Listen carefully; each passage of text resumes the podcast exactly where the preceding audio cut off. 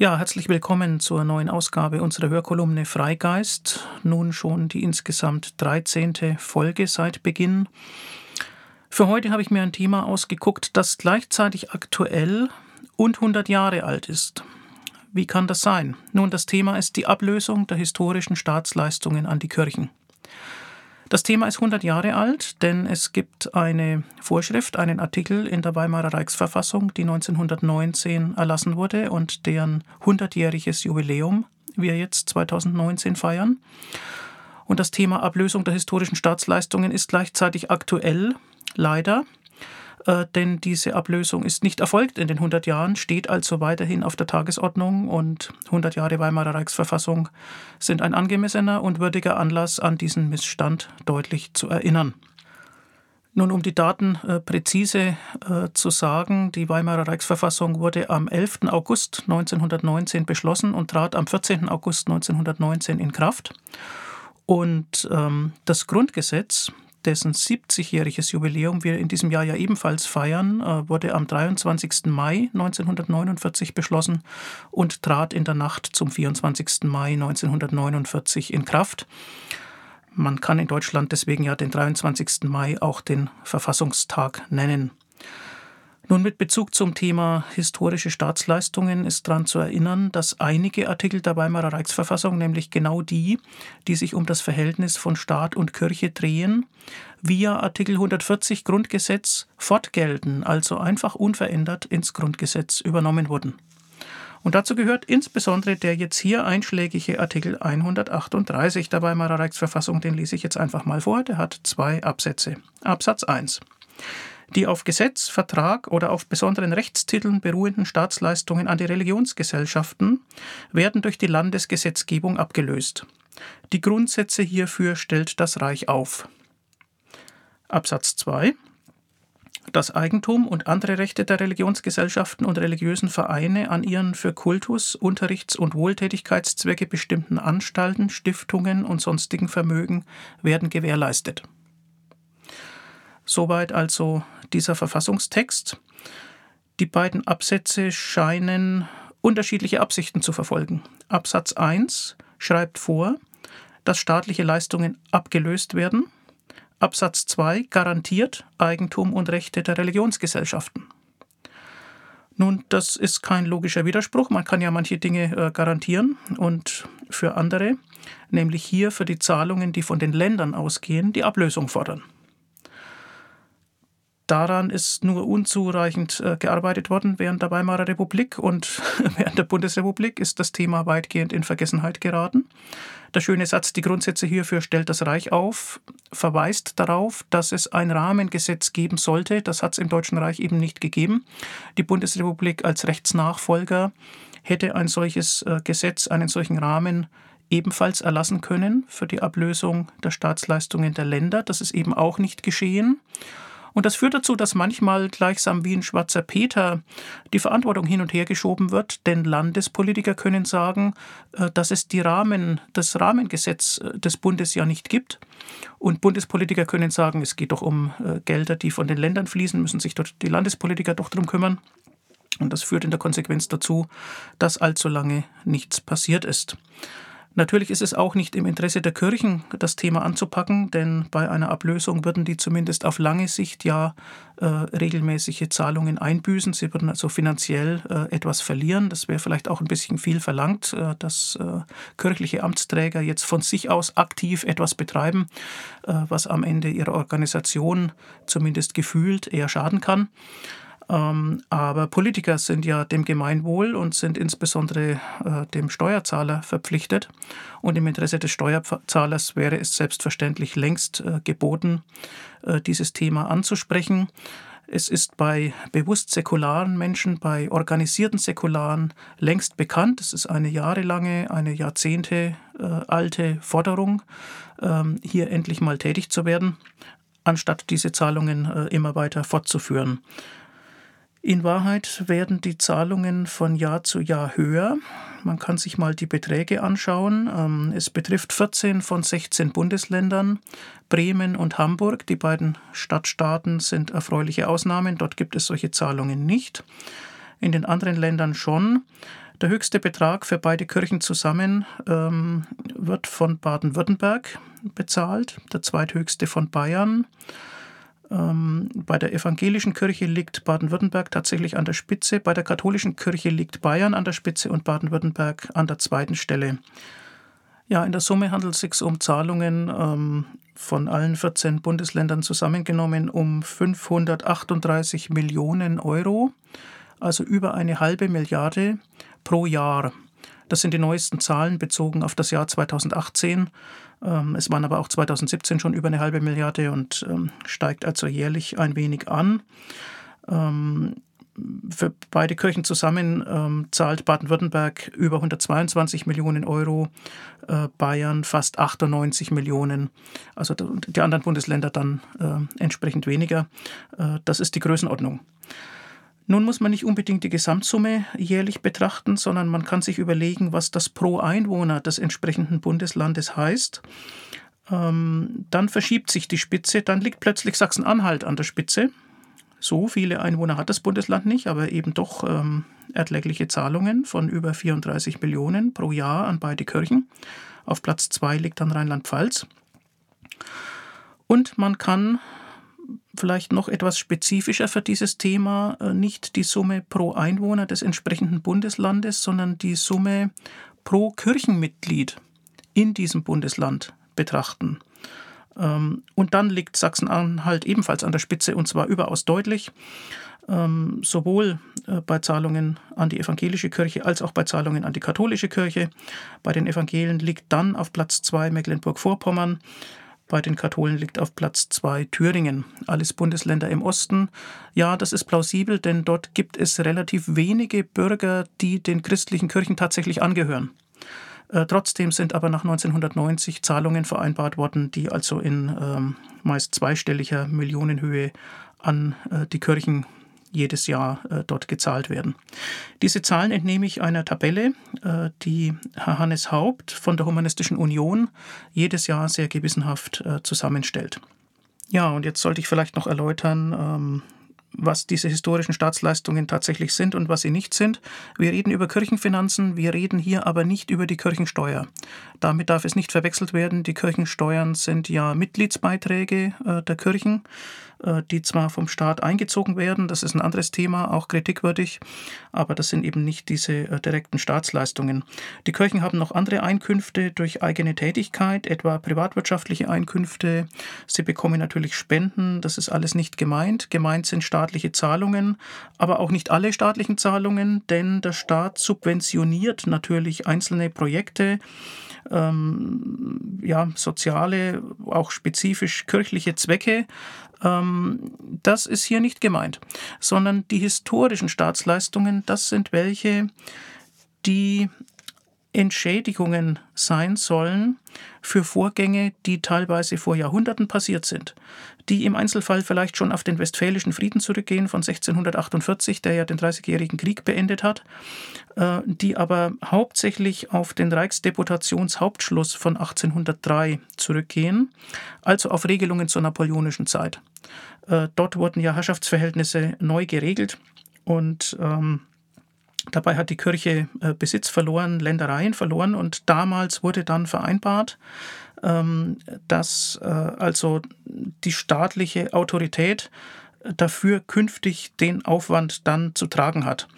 Man müsste das alles im Einzelnen anhand der Akten untersuchen, ähm, was die Vorgänge genau waren. Ähm, man kann aus heutiger Sicht natürlich auch fragen, nicht nur wie die Kirche den jeweiligen Besitz verloren hat, sondern auf welchen Wegen sie ihn vorher gewonnen hat, ob das nach heutigen rechtsstaatlichen und ähm, ja, moralischen Maßstäben äh, denn tatsächlich dann entschädigungswürdig ist.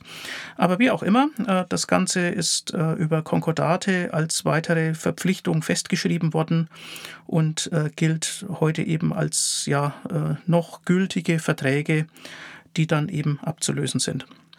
Ich sollte dann noch darauf hinweisen, dass es ähm, die Unterscheidung gibt zwischen positiven Staatsleistungen und negativen Staatsleistungen. Das kann bei dem Thema vielleicht auch mal etwas begriffliche Verwirrung stiften.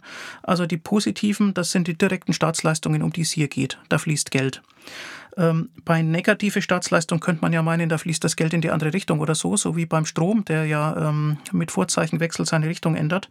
Äh, so ist es aber hier nicht, sondern unter negativen Staatsleistungen versteht man äh, Begünstigungen äh, im Steuerrecht, also Steuer- und Gebührenbefreiungen, äh, die dann auch den Kirchen zugutekommen wo also ein Geld nicht fließt, äh, das fließen würde, wenn die Kirche nicht die Kirche wäre, sondern eben ein anderer äh, Rechtsträger oder ein anderes Wirtschaftssubjekt. Äh, die wollen wir hier nicht betrachten. Außerdem gibt es noch Bedarfsleistungen, ähm, insbesondere Kirchenbaulasten. Die sind in dieser genannten Summe von 538 Millionen auch nicht drin. Ähm, und die werden, das ist juristisch allerdings ähm, umstritten, aber da gibt es auch Urteile dazu, die werden als unter den Absatz 2 äh, dieses Artikel 138 fallend, das heißt als ähm, fortgesetzter ja, als fortgesetztes Recht äh, der Kirchen betrachtet. Ähm, problematisch insbesondere bei kommunalen Kirchenbaulasten. Nicht alle Kommunen sind, sind ja finanziell so gut ausgestattet, dass denen das leicht fällt jetzt dann vielleicht für den Erhalt eines Kirchenbaus, der 200, 300 Jahre alt ist, aufkommen äh, zu müssen. Und äh, daran ist insbesondere juristisch angreifbar, ja, dass mit der Weimarer Reichsverfassung sich sozusagen die Logik des Staats-Kirche-Verhältnisses äh, geändert hat, nämlich es gab vorher so etwas wie eine staatliche Religionsfürsorge, lateinisch cura religionis. Und äh, das war im 19. Jahrhundert die Voraussetzung dafür, dass äh, Verträge, die solche Verpflichtungen mit sich gebracht haben, überhaupt geschlossen werden durften. Und diese Art von Kirchenfürsorge war aber ab 1919 keine kommunale Aufgabe mehr, äh, so dass eigentlich ja, der Rechtsgrund entfallen ist und man sich dann fragen kann, ob es legitim ist, dass die Verpflichtung einfach so weiter besteht. Äh, das ist etwas, was unter Juristen geklärt werden muss. Wer dazu Hintergründe äh, wissen will, den möchte ich auf den Webauftritt des Instituts für Weltanschauungsrecht verweisen, des IFW. Da gibt es einen Artikel zu Staatsleistungen. Da kann man über diese äh, ja, verborgenen, aber doch spannenden Dinge mehr erfahren.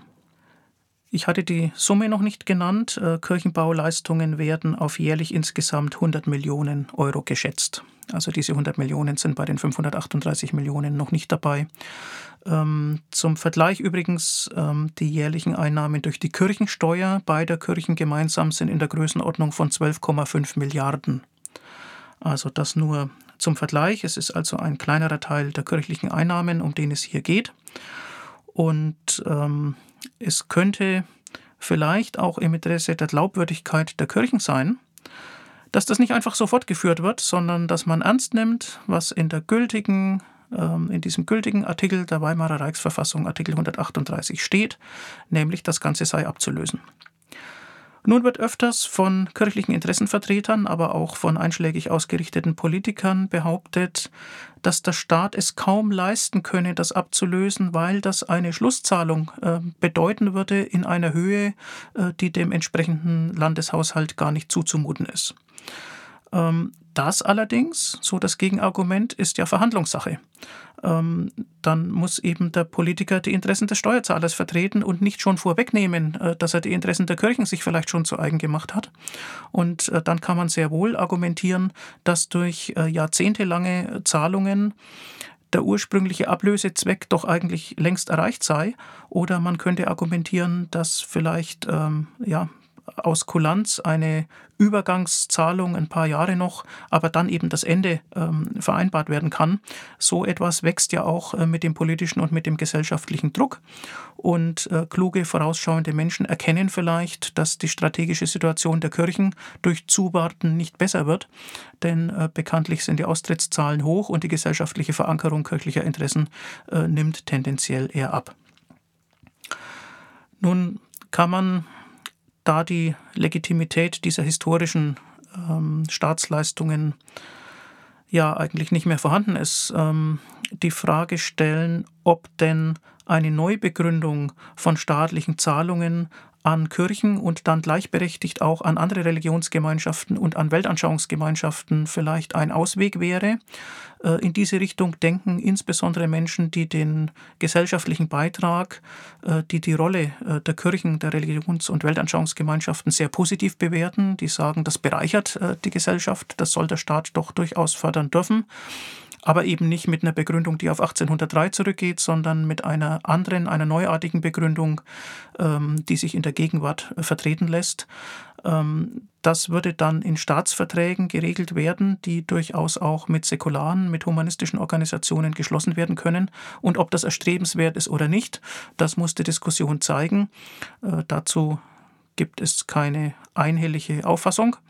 Äh, klar ist jedenfalls, dass ähm, die historischen Argumente ihre Tragfähigkeit verlieren, ähm, dass auch mit historischer Gerechtigkeit nicht für die Staatsleistungen, äh, nicht für die Fortsetzung der Staatsleistungen argumentiert werden kann, denn historische Gerechtigkeit ist ohnehin nicht zu erzielen angesichts der Tatsache, dass es ja andere äh, Enteignungs- und andere ja, historische Entwicklungen gab, die Eigentümer geschädigt haben und für die dann auch nicht jahrhundertelang ähm, Entschädigungen bezahlt wurden. Als markantes Beispiel wird immer genannt, ähm, wer in der Besatzungszeit 1945 bis 1949 von der Sowjetunion äh, geschädigt wurde, äh, der hat in der Tat überhaupt nichts bekommen. Ähm, da gab es noch keine DDR, das wurde also nicht Gegenstand von äh, vertraglichen Regelungen bei der deutschen Einheit und äh, die Leute sind leer ausgegangen.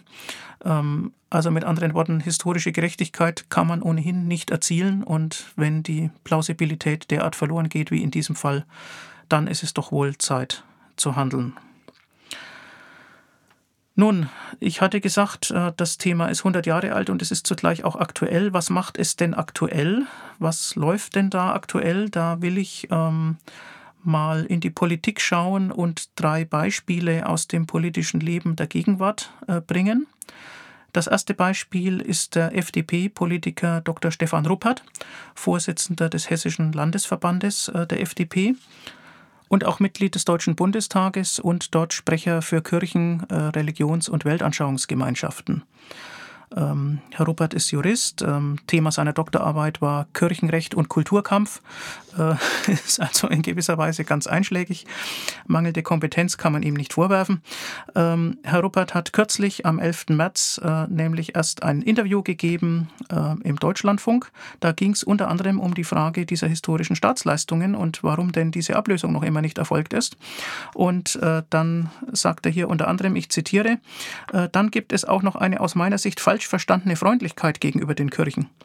Ich bin selbst sehr kirchlich geprägt, bin Protestant und gläubiger Mensch. Aber ich finde es richtig, dass im weltanschaulich neutralen Staat die Kirche für ihre eigene Finanzierung sorgt und nicht ein Steuerzahler, der nicht in der Kirche ist. Deswegen schafft diese Ablösung eine Unabhängigkeit der Kirchen gegenüber dem Staat und macht beide glaubwürdiger. Zitat Ende.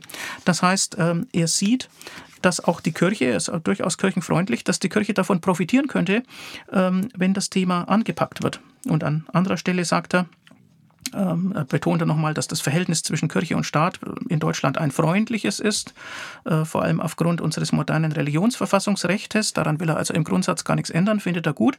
Und dann fährt er fort. Trotzdem oder gerade deswegen sollte man sich der Frage einer Ablösung von Staatsleistungen nicht verweigern. Ich bin dazu in guten Gesprächen, aber ob auch die Große Koalition auf einen fairen Interessenausgleich zwischen Staat und Kirche eingeht, da bin ich mir noch nicht sicher. Zitat Ende. Gut, das ist natürlich auch Oppositionspolitik, klar, aber dass dieses Thema ähm, einfließt in eine solche Stellungnahme, das ist doch bemerkenswert. Und ähm, dass also Menschen, die nicht von vornherein säkulare Interessen äh, vertreten, äh, das dann auch so sehen und das auch mit kirchlichen Interessen verbinden, ist ja eine spannende Entwicklung. Äh, denn dass die, die dasselbe schon seit Jahrzehnten fordern, es weiterhin fordern, ist keine Überraschung. Aber wenn andere äh, einflussreiche Leute mit ins Boot kommen, äh, dann ist das eine gute Entwicklung. Ja, das ist das erste Beispiel, das ich nennen wollte aus der FDP. Das zweite Beispiel kommt aus der Linkspartei. Bodo Ramelow, der thüringische Ministerpräsident, ähm, bekennender Christ, hat am 13. März äh, dieses Jahres ein Interview dem EPD gegeben, dem Evangelischen Pressedienst. Auch dort hat dieses Thema eine Rolle gespielt. Und er sagt dort, ich zitiere, ich glaube, im Zuge der Erinnerungsfeiern zu 100 Jahren Weimarer Reichsverfassung wäre die Zeit reif, offen und ohne Verlustängste darüber zu sprechen, im Interesse von Stabilisierung und Modernisierung. Aber wenn wir die Weimarer Reichsverfassung mit offenen Augen anschauen, dann braucht es ein Gesetz, das die Ewigkeitskosten in eine rechtsstaatlich saubere Schluss- und Ablöseform gießt. Zitat Ende. Also er denkt schon an, äh, an eine Stabilisierung auch äh, der Rolle der Kirchen. Er schätzt das soziale Engagement der Kirchen. Aber er sieht, dass da ein Verfassungsauftrag uneingelöst ist. Und ähm, gut, man kann natürlich sich fragen, ob die äh, thüringische Landesregierung in den vergangenen Jahren schon genug unternommen hat, äh, um hier tätig zu werden. Ähm, aber immerhin scheint er das Thema im Blick zu haben und man darf hoffen, ähm, dass das vielleicht dazu beiträgt, äh, dass gesellschaftlich das Ganze etwas ähm, ernster genommen wird als in den vergangenen 100 Jahren. Ja, und als drittes will ich noch die Partei Bündnis 90, die Grünen, nennen. Äh, es gibt ja säkulare Grüne, okay, das ist eine Gruppe innerhalb der Partei, aber äh, für die Partei insgesamt sind natürlich die Beschlüsse der gesamten Bundespartei relevant. Und äh, da gab es tatsächlich ähm, einen Beschluss ähm, der ordentlichen Bundesdelegiertenkonferenz in Münster im November 2016 bereits zum Thema Religions- und Weltanschauungsfreiheit in der offenen Gesellschaft. Da stehen so nette Sätze wie, es braucht keine Religion oder Weltanschauung, um Werte zu haben und zu leben. Und unter vielen aufgezählten Einzelforderungen taucht dann am Ende auch die Überschrift auf Staatsleistungen ablösen.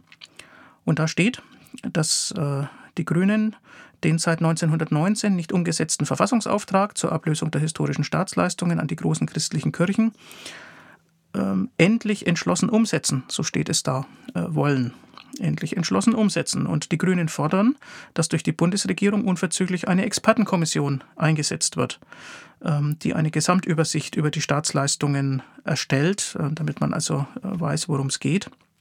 Und äh, ein Stück weiter heißt es, außerdem fordern wir den Bund und die Länder auf, in konkrete Gespräche einzutreten. Das klingt also alles ganz entschlossen, ist zwar schon über zwei Jahre alt, aber immerhin die Beschlusslage dieser Partei gibt es her, hier tätig zu werden. Nun wäre es natürlich besonders spannend, ähm, wie die beiden aktuellen Regierungsfraktionen CDU, CSU und SPD zu dieser Frage stehen. Ähm, es gibt ja äh, sich sehr pointiert äh, äußernde, äh, säkular denkende Sozialdemokraten, Sozialdemokratinnen, etwa Ingrid Matthäus-Meyer oder Rolf Schwanitz, ähm, sind sicherlich die prominentesten. Aber die Partei insgesamt scheint das nicht zu einem drängenden Anliegen machen zu wollen.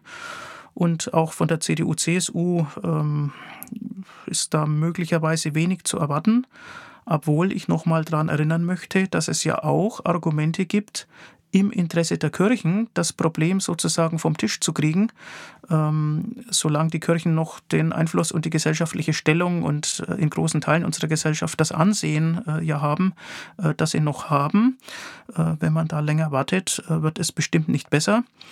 Und ähm, also Thema dieses Freigeists, ich sage es noch einmal, 100 Jahre Weimarer Reichsverfassung, das wäre doch mal wirklich ein Anlass.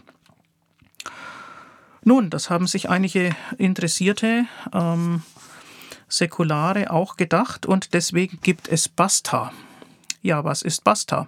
Basta ist das Bündnis altrechtliche Staatsleistungen abschaffen. Ähm, das erklärt also die Benennung. Das B steht für Bündnis, das A für altrechtliche, das ST für Staatsleistungen und das zweite A, besonders wichtig, für Abschaffen. Ähm, man findet im Netz dazu Hintergrundinformationen. Die Domain heißt staatsleistungen-beenden.de und ähm, das wird getragen von zahlreichen äh, Organisationen.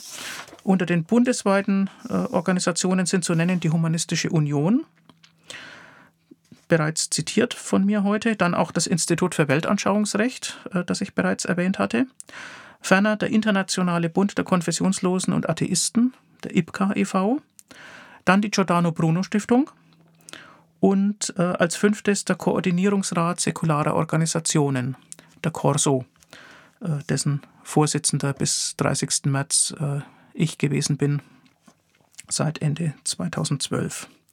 Ja, außerdem sind bei Basta äh, notiert einige Parteigruppierungen, die jungen Liberalen, die Linksjugend, die Bundesarbeitsgemeinschaft Säkulare Grüne, Säkulare Sozis und die Partei der Humanisten. Also überwiegend äh, Partei Jugend, äh, jüngere, aufgeschlossene äh, Gruppen. Und dann noch ähm, diverse regionale Gruppen, ähm, Regionalgruppen der Giordano Bruno Stiftung, politische Gruppen, ähm, also sozusagen bewusst säkular Engagierte. Also ich sehe hier etwa Bund für Geistesfreiheit, ähm, Religionsfrei im Revier, Düsseldorfer Aufklärungsdienst, HVD, Rheinland-Pfalz, Saar und so weiter. Ähm, das werden vielleicht noch mehr. Ähm, dieses Jahr ist ja besonders geeignet. Ähm, das Thema drängt in die Öffentlichkeit. Am 5. April gibt es eine öffentliche Veranstaltung in Berlin zum Beispiel dazu. Und das wird nicht die letzte sein. Ähm, denn, um nochmal aufs Generelle zu kommen, dass quasi die Allzuständigkeit äh, der Kirchen für die Wertebildung ähm, durch säkulare demokratische Maßstäbe abgelöst wurde. Das ist doch ein Wesenszug äh, der Weimarer Reichsverfassung. Ähm, viele demokratischen Ideale, die uns heute lieb und wert sind, die uns selbstverständlich geworden sind, wurden im August 1919 in Deutschland erstmals implementiert. Und manches war an der Weimarer Republik zweifellos problematisch, das weiß man ja, man weiß, wie sie zu Ende gegangen ist. Und äh, die Bundesrepublik steht ohne Zweifel stabiler da. Aber dass es dieses ähm, kontinuierliche Element der Artikel gibt, die sich um das Verhältnis von Staat und Kirche kümmern, das ist etwas, was man auf jeden Fall im Rahmen der 100-Jahr-Feiern äh, zur Weimarer Reichsverfassung und den Feiern zu 70 Jahre Grundgesetz im Auge behalten sollte. Äh, das ist spannend. Äh, da steckt noch Sprengstoff drin. Da gibt es Handlungsbedarf, insbesondere bei der Ablösung der historischen Staatsleistungen geboten durch Artikel 138 Absatz 1 Weimarer Reichsverfassung. Das war für heute mein Thema. Vielen Dank fürs Zuhören. Bis zum nächsten Mal.